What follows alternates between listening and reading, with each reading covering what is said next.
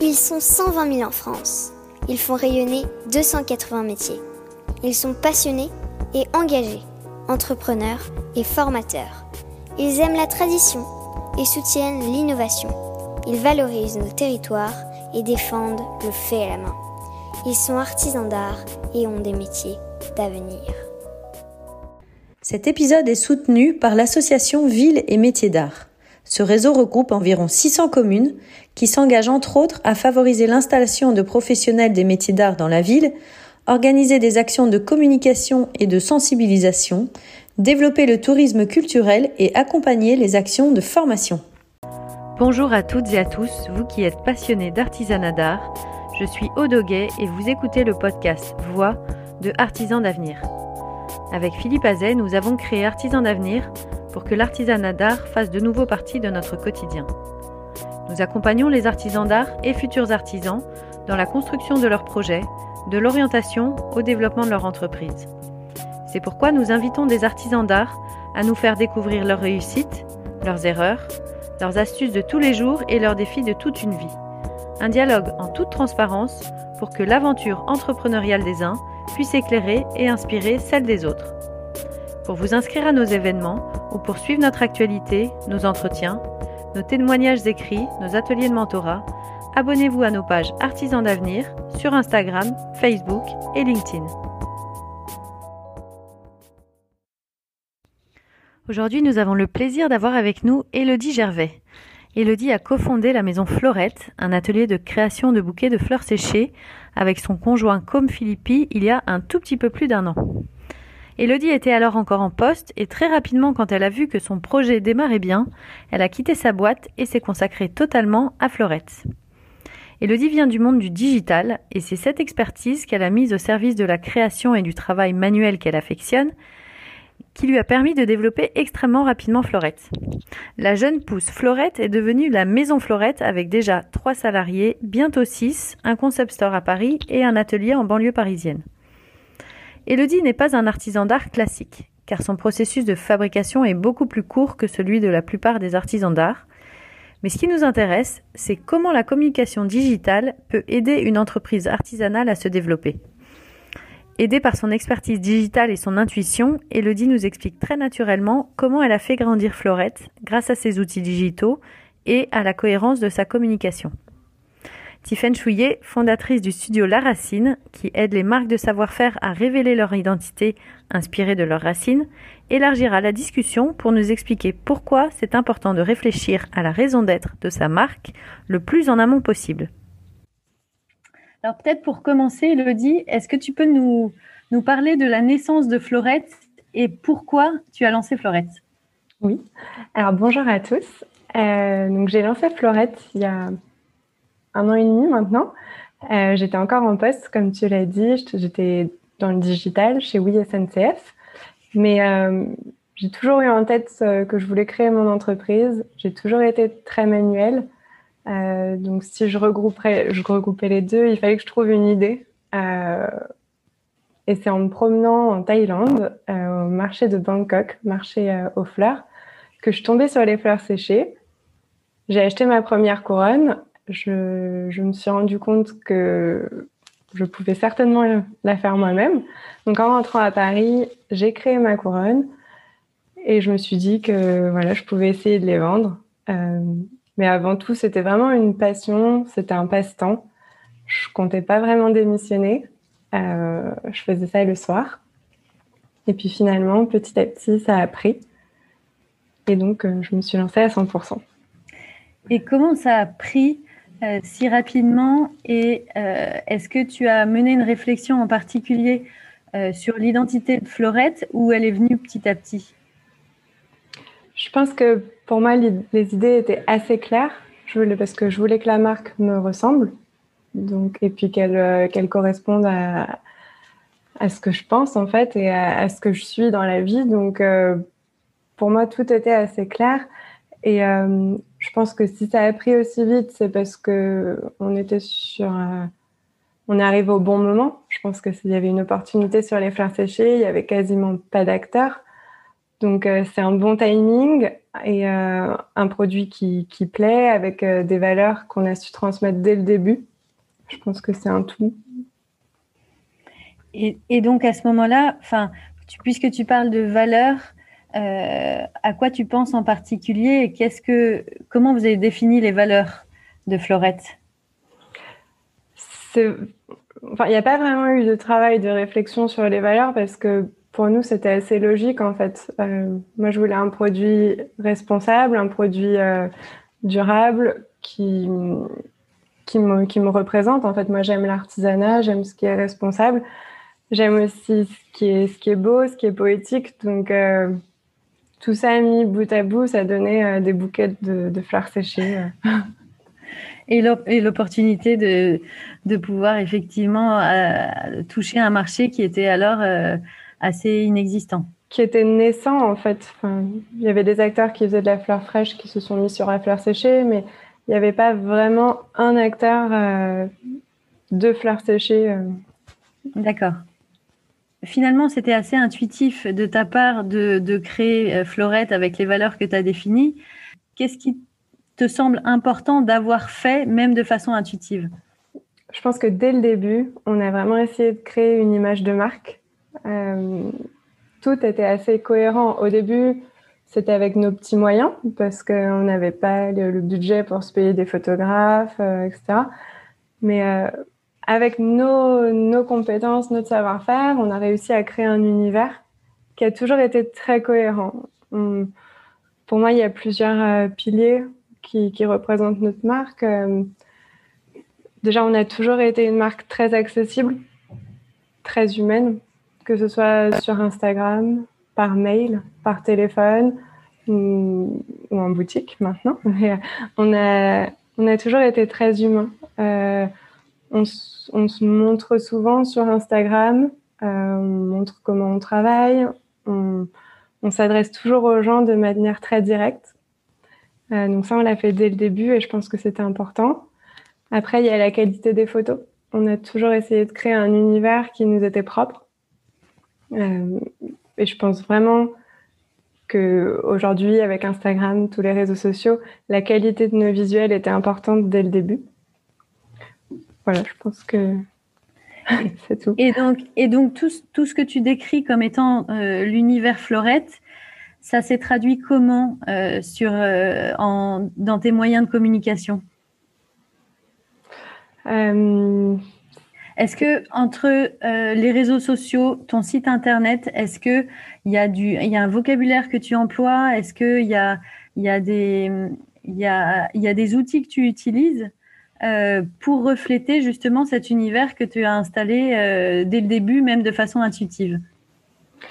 Oui, je pense que, enfin, il y a certains mots de vocabulaire qu'on utilise tout le temps. Le fait que nos produits soient durables, soient responsables.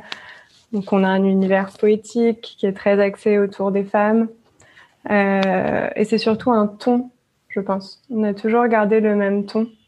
Après, bien sûr, on est beaucoup plus direct sur les réseaux sociaux que sur notre site parce que sur le site, il va falloir aller à l'essentiel. Les gens n'ont pas besoin des mêmes informations sur un site e-commerce que sur les réseaux sociaux. Mais euh, oui, je pense que c'est un, ton en fait euh, qu'on a créé et que les gens reconnaissent. D'accord. Et c'est toi qui t'occupes de, des réseaux sociaux toujours? Toujours, ouais. Oui.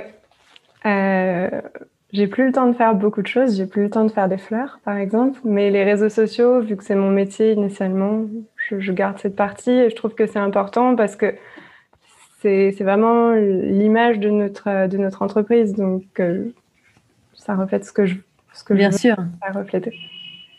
Et tu y passes beaucoup de temps Tout mis bout à bout, je pense que ça me prend une journée par semaine. D'accord. Parce qu'il y a le traitement des photos. Déjà, il y a les journées de shooting, une fois par mois. Euh, il y a le traitement des photos, la sélection, la création des textes, et puis le, calendrier euh, de poste. Parce que ça ne se fait pas au hasard, en fait, euh, c'est en fonction de nos actualités, de nos nouveautés, de nos stocks aussi. Parce qu'il ne faut pas que je poste quelque chose qu'on n'a plus. Donc il faut bien tout coordonner. Et ça prend du temps. Et puis, il y a aussi toute la toutes les réponses sur les réseaux sociaux qui, qui prennent un temps fou. Oui, bien sûr. Mais donc, ça veut dire que tu prévois pas si longtemps à l'avance que ça, parce que tu es obligé de rester. Euh, enfin, tu es obligé de coller à l'actualité. La, à l'actualité.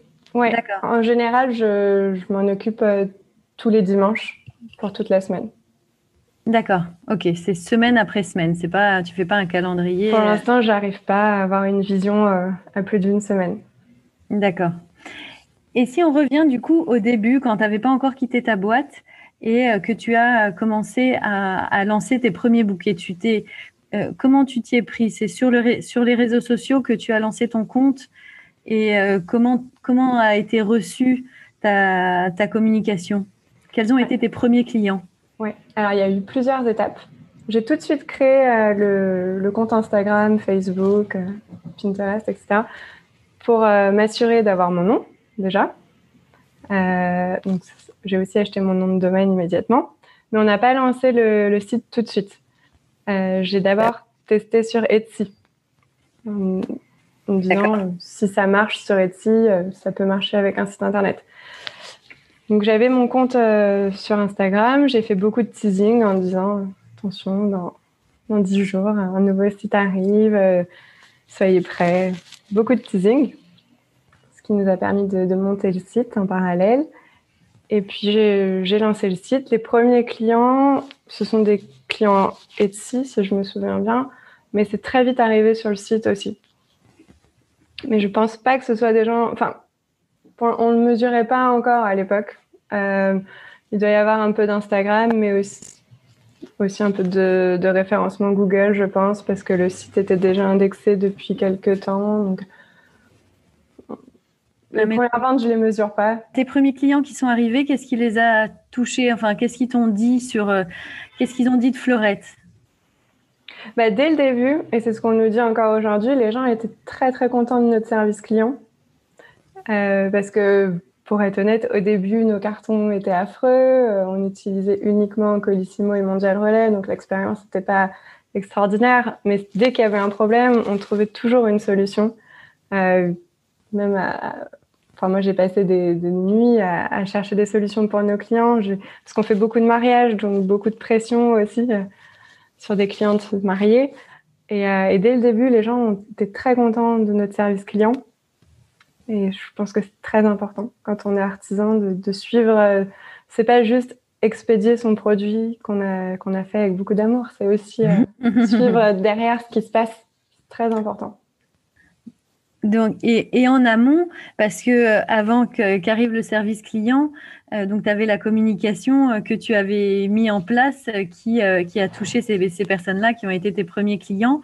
La fleur séchée, tu disais que c'était un, marché qui naissait. mais qu'est-ce qui a fait que finalement ils se sont dit j'ai envie d'acheter un, un, bouquet de fleurs séchées alors que c'était pas spécialement ni à la mode euh, voire même euh, ça pouvait avoir une image un peu négative et vieillotte. Bah, déjà, il y, a eu, il y a eu le produit qu'on a un, petit peu ramené au goût du jour. Nos, bouquets, ils font rarement vieillot parce qu'on utilise beaucoup de, fleurs stabilisées, ce qui donne un aspect un peu frais au bouquet. Donc déjà, je pense qu'on a apporté un nouveau produit. Euh, il y a eu toute, toute notre description autour de la fleur séchée où on expliquait que c'était plus durable, euh, on cassait un petit peu la fleur fraîche en, montrant que qu'en achetant un bouquet de fleurs séchées, on n'allait pas le jeter au bout d'une semaine. Donc euh, voilà, on a essayé d'inciter les gens à, changer leur opinion sur, euh, sur la fleur séchée. D'accord. Ça, c'est intéressant parce que ça veut dire que c'est pas seulement le visuel qui les a séduits, mais c'est la communication qui accompagnait et qui montrait qu'on pouvait avoir une nouvelle perception du, du bouquet. Oui, je pense que nos explications, euh, les premiers posts Instagram, si on retourne tout en bas de, de notre feed, euh, on voit comment je fabrique les bouquets, euh, combien de temps durent les bouquets, etc. On était vraiment dans l'explicatif parce que c'était un produit qui était peu connu. Donc on essayait vraiment de le démocratiser. D'accord. Et tout de suite, au bout de combien de temps tu t'es dit, je sens que l'aventure démarre et, euh, euh, finalement, euh, tu as lâché ton job en, te disant, en y croyant Alors, j'ai commencé en mars et j'ai démissionné. J'ai posé ma démission en juin, donc ça allait assez vite. Je pense que, enfin, j'étais pas pressée. J'étais pas du tout pressée parce que je pouvais rester dans mon job, mais en fait, j'ai j'ai stoppé quand je voyais que c'était physiquement plus possible de, de, me lever à 6 heures du matin pour préparer mes premiers bouquets, aller à la poste euh, ou partir avec des cartons à la défense dans le RER. Enfin, c'était très galère. Donc là, je me suis dit, c'est plus possible. Il faut, il faut faire l'un ou l'autre. J'ai très vite choisi. euh, mais euh, ouais, voilà. Enfin, je, je sais pas si je réponds à la question. Si, si, tout à fait. Non, mais c'est intéressant de voir le cheminement et, et, euh, comment tu sens qu'un produit commence à intéresser son public. Parce que, est-ce que toi, tu avais mis en place des actions qui te permettent de dire à quelle, à quelle, euh, à personne tu veux t'adresser? Bah, Quand on fait un produit euh, comme le nôtre, c'est assez simple en fait de savoir à qui on s'adresse parce que on a déjà une très grosse partie mariage, donc euh, on sait qu'on s'adresse aux mariés et aux invités, euh, aux témoins, etc. Euh, après, pour du bouquet, notre, notre positionnement fleurs séchées, le prix de, nos bouquets faisait que, je pense, immédiatement, on s'adressait à une population plutôt citadine, parce que la fleur séchée était peut-être pas très connue partout. c'est un produit qui est un qui est pas donné. C'est plus cher que la, la, fleur fraîche. Donc, par notre prix et notre positionnement, c'était assez, euh, assez clair, en fait, notre oui. cible. Oui, bien sûr. Et est-ce que maintenant que tu as ce recul, est-ce que tu mesures l'impact des outils de communication que tu utilises? Euh, Oui. Enfin, on, je mesure l'impact euh, des réseaux sociaux facilement. Euh, après, nous, on, pour être honnête, on communique pas énormément, en fait. On fait pas de newsletter, par exemple.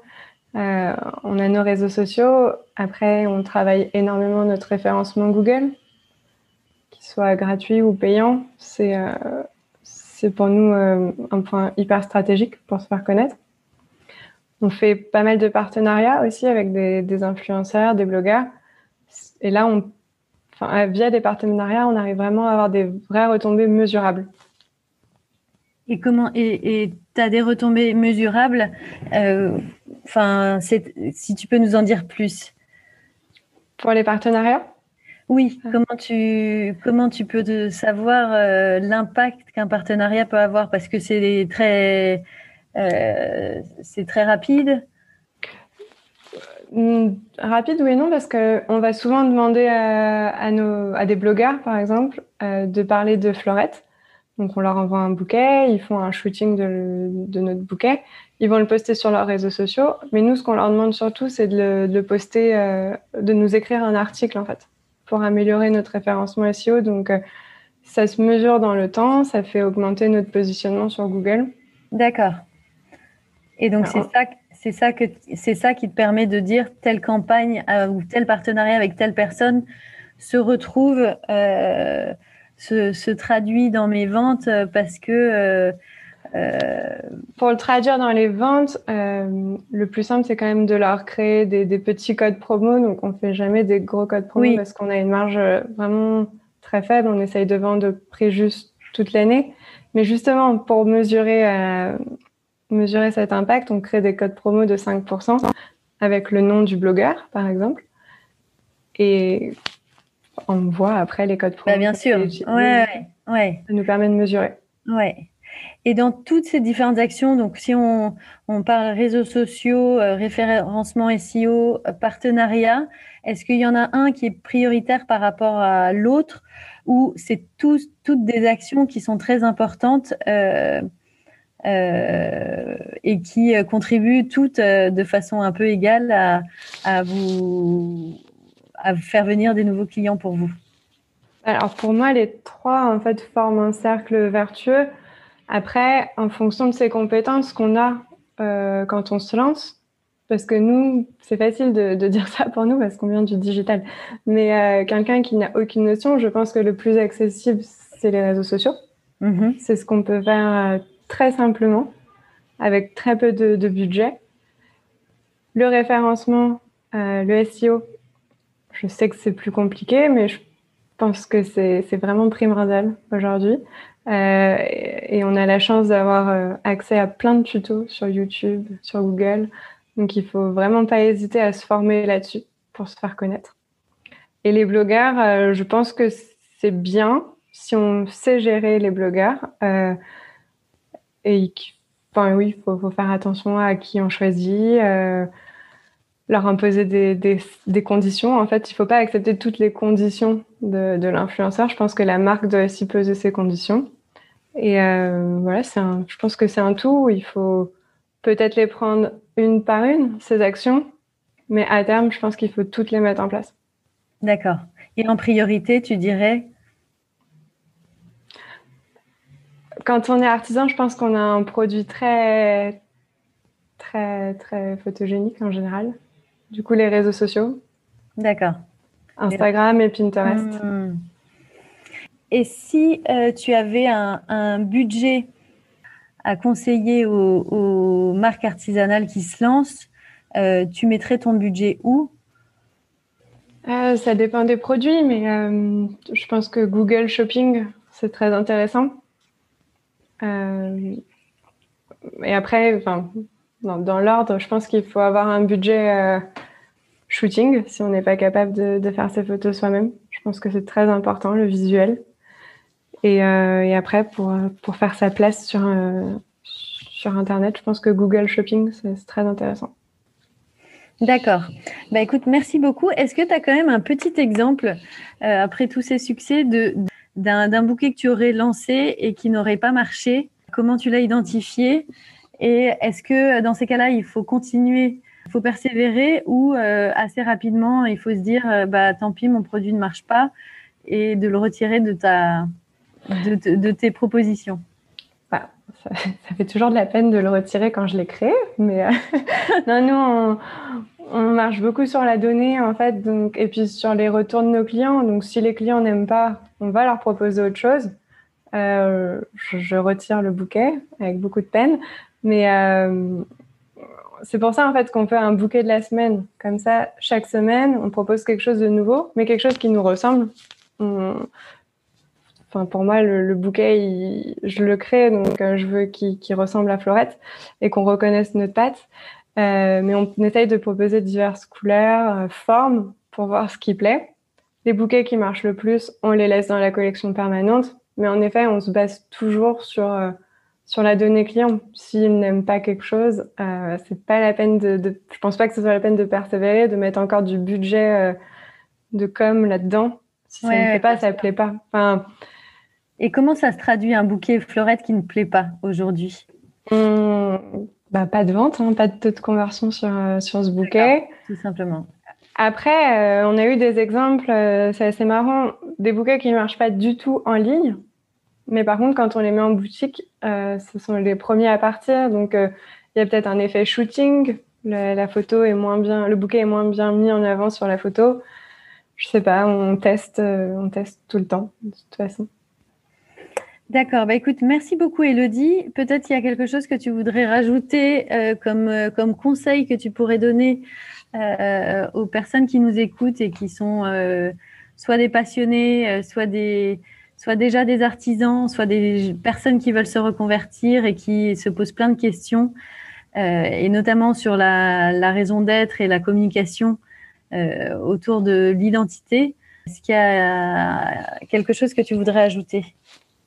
Ben, enfin, En tout cas, pour les personnes qui, hésitent à se reconvertir, s'il y a, si on a parmi nous, euh, moi, j'étais pas du tout artisan. J'ai d'ailleurs pas fait la formation de, de fleuriste. Donc, euh, je pense qu'il faut, il faut pas hésiter à, à se lancer, à se former soi-même. Et, euh, et, je pense que quand on veut créer une marque, euh, si c'est notre marque, elle nous ressemble. Donc, en fait, il faut juste laisser parler son, son imagination et laisser euh, se dégager ce qu'on est. Et je pense que on ne peut pas créer une marque plus vraie que, que ça. bah, merci beaucoup, Elodie. Euh, tu, tu, tu, vas rester avec nous parce que euh, Chacun peut poser des questions dans le, dans le chat. On réservera un temps à la fin pour répondre à vos questions. Là, je vais donner la parole à Tiffaine. Donc, je rappelle que Tiffaine est la, fondatrice du studio La Racine, qui aide les marques de savoir-faire à révéler leur identité inspirée de leurs racines, justement. Ça va bien avec Florette. Ça va bien avec Florette, exactement. Et donc, peut-être que Tiffaine, euh, tu, pourrais, euh, tu pourrais nous dire quelles sont les valeurs communes qui rassemblent les entreprises dans un savoir-faire artisanal? Euh, alors, bah, déjà, bonsoir à tous. Oui, bien sûr que on retrouve des valeurs très communes d'une marque artisanale, d'une entreprise à une autre. La question de l'authenticité, elle est centrale. on retrouve souvent la question de, l'exigence, de l'excellence. Il y a une volonté d'être vrai, une volonté d'être très en lien avec la matière et, de sincérité aussi. C'est des traits communs qu'on retrouve dans les marques artisanales. Et comment tu les définis et à quoi ça sert de les définir? Et même par extension, euh, à quoi sert de, de, réfléchir à sa raison d'être et euh, sa, la raison d'être, la, mission de l'entreprise? À quoi ça sert de les définir? Alors, les, les valeurs, ce qu'on, donc, ce qu'on appelle les valeurs de la marque, euh, la raison d'être, la mission, la vision. Ça peut être vu de manière, en effet, assez naturelle quand, comme Elodie, on a une facilité avec les marques, le digital, la communication. en revanche, c'est pas le cas pour tout le monde, pour le coup. on n'a pas tous, enfin tous les artisans en tout cas, moi que j'ai pu rencontrer, ou même les entreprises manufacturières n'ont pas forcément toute cette culture-là. Et c'est toujours intéressant de pouvoir prendre un, temps de, recul dès le départ avant de créer sa marque. Des fois, ça peut être en plein milieu du parcours, mais pour se dire quelles sont les fondations euh, sur lesquelles je vais construire ma communication. Et euh, ce temps euh, de, recul va permettre d'identifier les valeurs, la raison d'être, comme tu parlais aussi de la vision, ces points-là sont, fondamentaux pour euh, ensuite avoir une communication qui va être très cohérente. Par exemple, euh, les, valeurs, c'est, on ne va pas forcément le ressentir directement dans la communication, mais au moins de poser en mots euh, ce qui identifie vraiment notre marque par rapport à une autre, c'est important. Et puis, la raison d'être, donc là, il y, y, a beaucoup de sujets dans ta question, mais la mhm. raison d'être, c'est la raison d'être de ma marque, c'est qu'est-ce qu'elle apporte euh, au monde de différent. Comment ma marque, quelque part, contribue à créer un monde meilleur, sans être trop bisounours, hein, mais il y a toujours quelque chose euh, au fond, surtout quand on est artisan, euh, on a envie de faire, on projette un monde différent, et c'est important de poser ça et de voir en quoi les actions, qu'on va faire dans notre quotidien, en quoi les objets qu'on va créer vont répondre à cette mission-là qu'on s'est donnée. Et c'est pas toujours évident de l'intérieur, c'est pour ça que nous on accompagne aussi sur ces sujets-là. Et donc c'est très lié à sa raison d'être euh, très personnelle finalement. Euh, Elodie le disait un peu tout à l'heure en disant que les valeurs de Florette étaient vraiment liées à ce qu'elle avait envie de mettre en place parce que ça, correspondait à ce qu'elle voulait. Euh, mais que est-ce que c'est nécessaire? Est-ce que les valeurs de la marque que tu vas lancer doivent être les mêmes que tes propres valeurs? Elles sont forcément en lien. En revanche, euh, moi, je, trouve que c'est intéressant de distinguer les valeurs d'une marque des valeurs d'une personne, euh, surtout si derrière on a envie d'avoir des collaborateurs, on a envie de grandir. Bien sûr, bien sûr, les valeurs de la marque sont en lien avec les valeurs de la personne, mais elles ne sont pas forcément toutes les valeurs de la personne. C'est-à-dire que la marque, elle, vous, elle, représente une partie de la personne. Elle, est, euh, voilà, par exemple, ce côté euh, euh, poétique chez Florette, ce côté très authentique, mais peut-être qu'aussi Elodie a d'autres traits de personnalité qui n'ont rien à voir avec ça, et j'en suis sûre que c'est le cas, qui ne sont pas exprimés à travers Florette. On a une partie, c'est vraiment un angle, une partie de soi qui est exprimée à travers la marque. Et c'est important de l'identifier parce que euh, on peut avoir des marques qui, ou des entreprises qui disent ah bah ça, ça fait partie de moi, donc j'ai aussi envie de l'exprimer. Puis en fait, c'est deux traits de, de, personnalité ou de valeurs qui vont être très différentes, très opposées et qui vont créer beaucoup d'incohérences dans la marque. D'accord.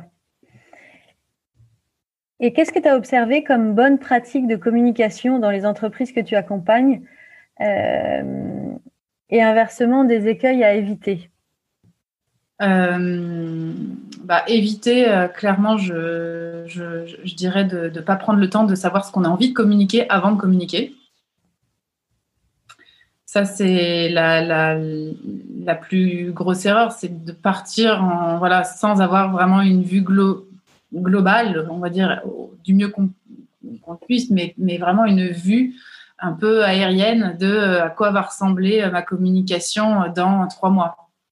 Et euh, en termes de, de, ton, en termes de couleur, en termes de en termes de et même les actions marketing qu'on met en place ont de l'importance. Par exemple, le bouquet, le bouquet du mois chez le bouquet de la semaine chez Florette, bah ça ça parle de euh, on aime la création, on aime ce qu'on fait, on est créatif. Et, tout ça, même ces actions marketing-là, ça fait aussi partie de la communication, puisque ça, ça va alimenter la marque et lui donner ce côté très créatif.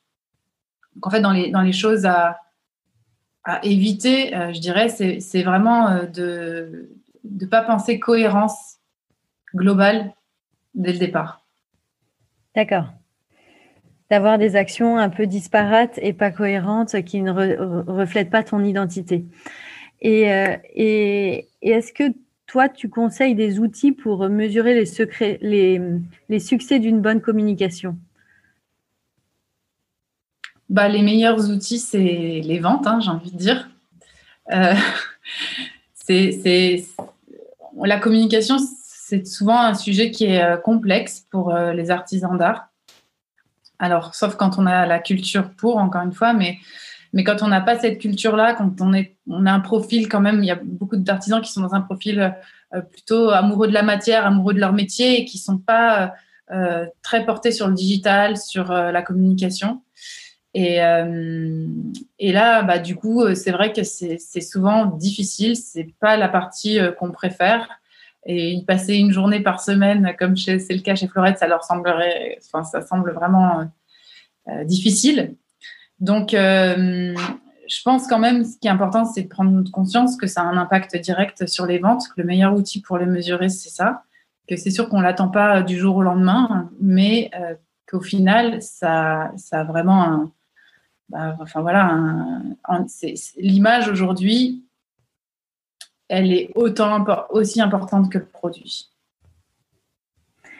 Et ça, ça peut être euh, assez euh, déstabilisant, mais c'est le cas.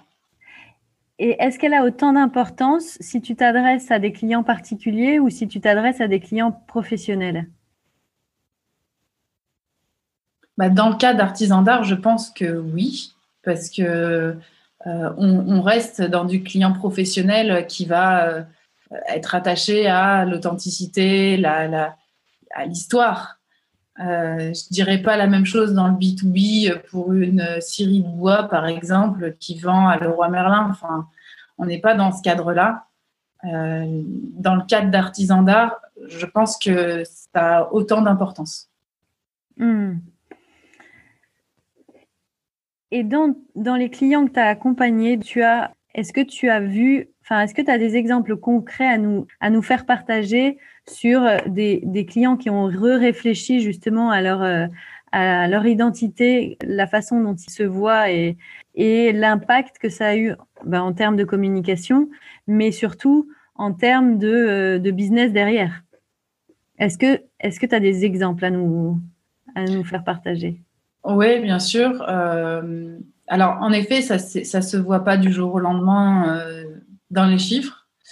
Mais euh, par exemple, euh, des, marques qui, je prends un exemple de manufacture plus grande, euh, qui est la verrerie de, La Rochère en, Haute-Saône, qui pour le coup avait une communication très terrifiante jusqu'à jusqu'à il n'y a pas très longtemps, voire inexistante aussi sur les réseaux.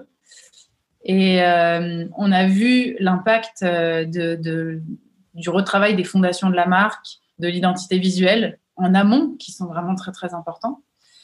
Euh, sur les ventes. Ça a, été, euh, ça a été assez direct et notamment sur les ventes en, B2C. Donc, ça les, ventes en, au consommateur final euh, sur leur site web, elles ont vraiment explosé.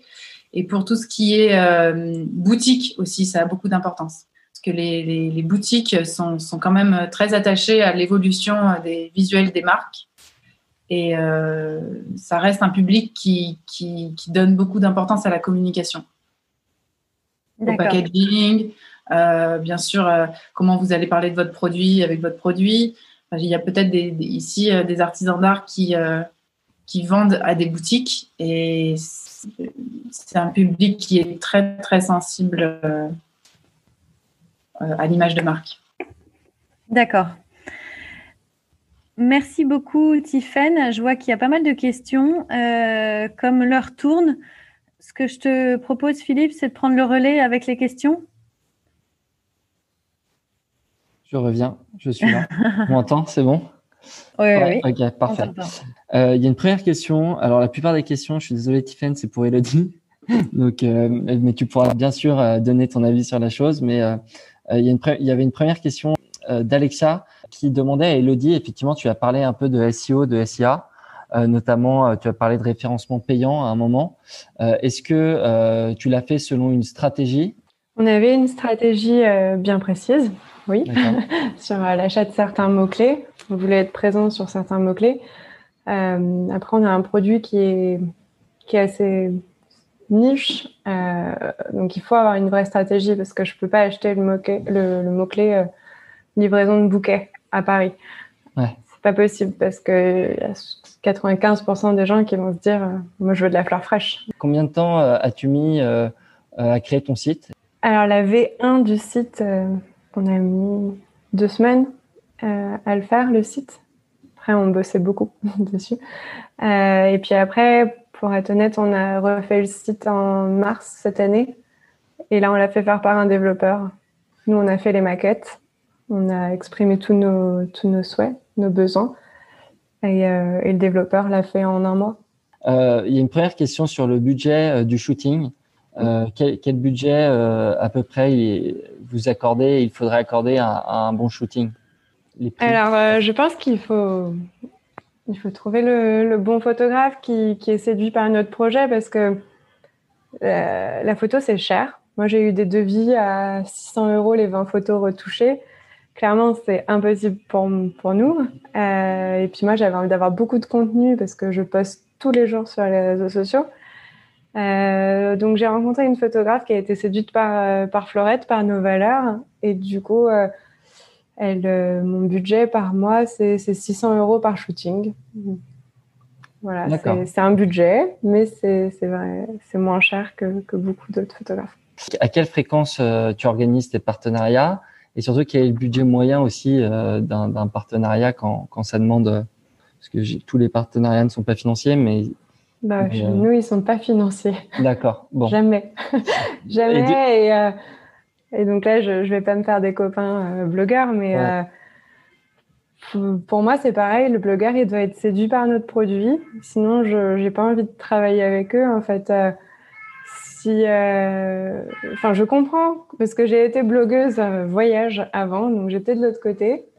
Mais euh, je comprends qu'ils aient besoin d'être rémunérés, mais je comprends aussi le côté artisan, petite marque, où on n'a pas de budget pour pour un post Instagram, pour une story Instagram. Donc moi, j'envoie juste un, un bouquet. D'accord. Bah, c'était une des questions justement de Raphaël qui demandait quel était le deal justement du coup euh, juste, envoyer un, produit. D'accord. J'envoie juste un produit et vraiment tous ceux qui me réclament de, de l'argent, je leur explique très gentiment que pour l'instant on n'a pas le budget et puis, puis c'est comme ça. Et c'est à quelle fréquence à peu près les, les partenariats que, que tu organises euh, ou que tu arrives à avoir euh, Ça vient euh, un peu Franchement, ça, ça, pourrait être tous les jours parce que vraiment, on reçoit, mes, mes DM Instagram, c'est que ça. Donc, donc ça pourrait être tous les jours, mais moi, je me limite à deux, trois par mois parce que ça prend du temps. Parce que déjà, j'ai envie d'échanger avec le blogueur pour qu'il comprenne Florette, ses valeurs, etc. Euh, je vérifie les photos qui sont faites, être sûr que tout est cohérent dans ce qui va être posté. Et puis après, je pense que si on en fait trop, ça devient juste la foire euh, au partenariat et ça devient un peu n'importe quoi. Donc j'essaye d'être assez sélective. D'accord, très bien. Euh, une question euh, plus sur les, sur les publicités Instagram. Est-ce que tu penses que ça a eu un rôle important dans votre succès? Et surtout, donc ça c'est la première question, je vais te laisser répondre et après je te poserai la deuxième, de Véronique.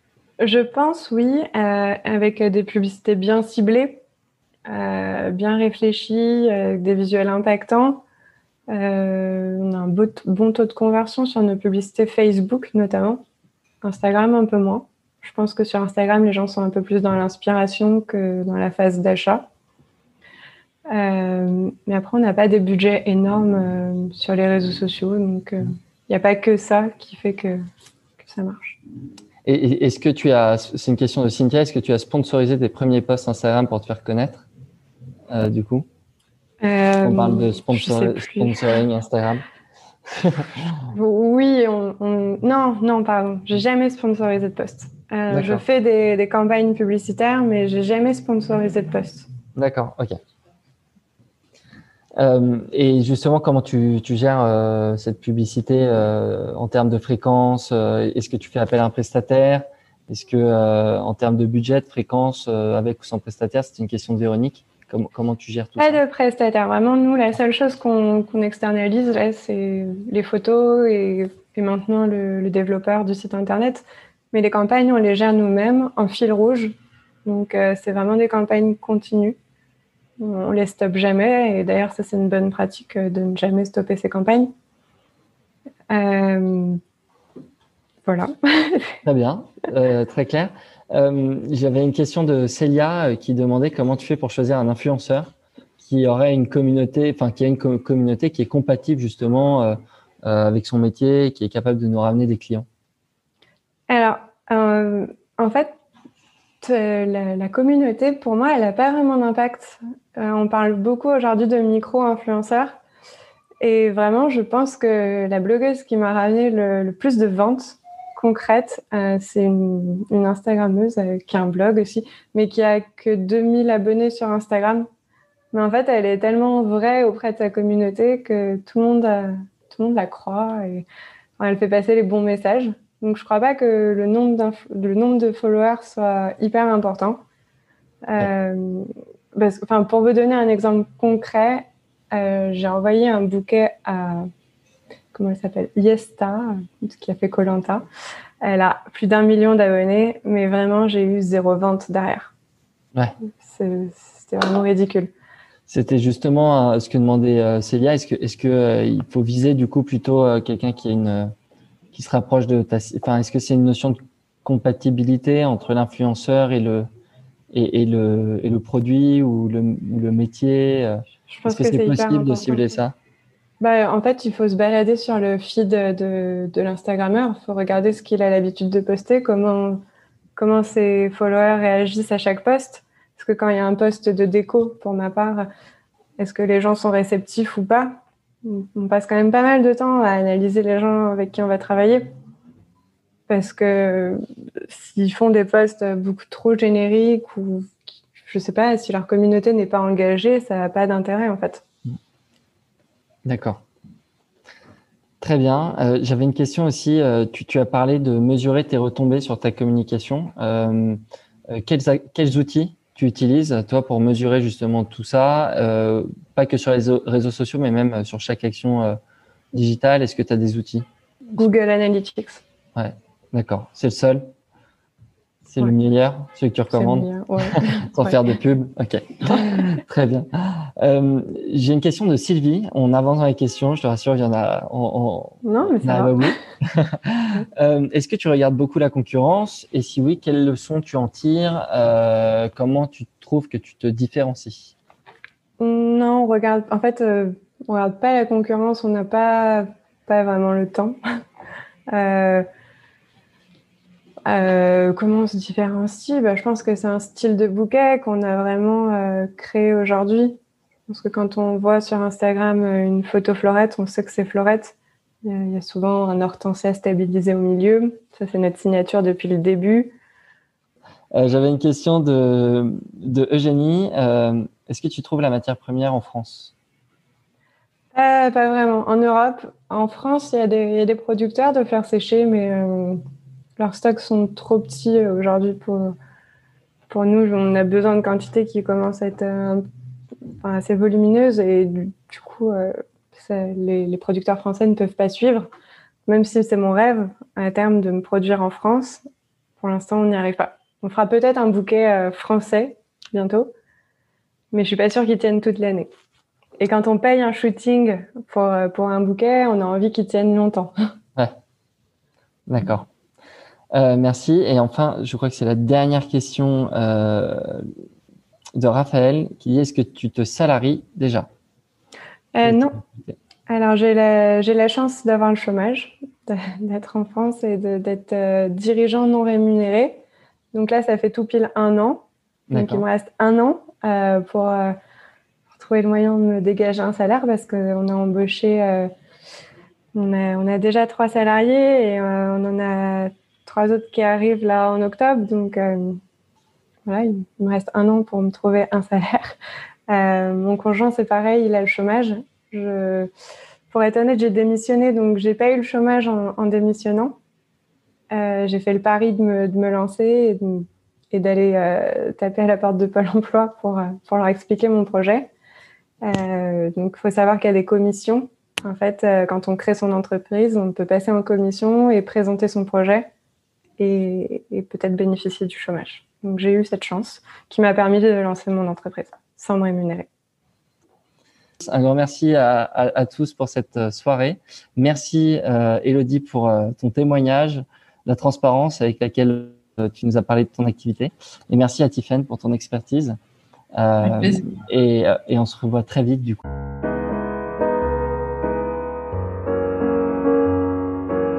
Et voilà, c'est terminé pour aujourd'hui. Nous espérons que vous avez passé un bon moment enrichissant. Si vous voulez nous aider à faire découvrir le podcast et si vous pensez qu'il est nécessaire de faire connaître les parcours des artisans d'art et de leurs entreprises, parlez de nous autour de vous.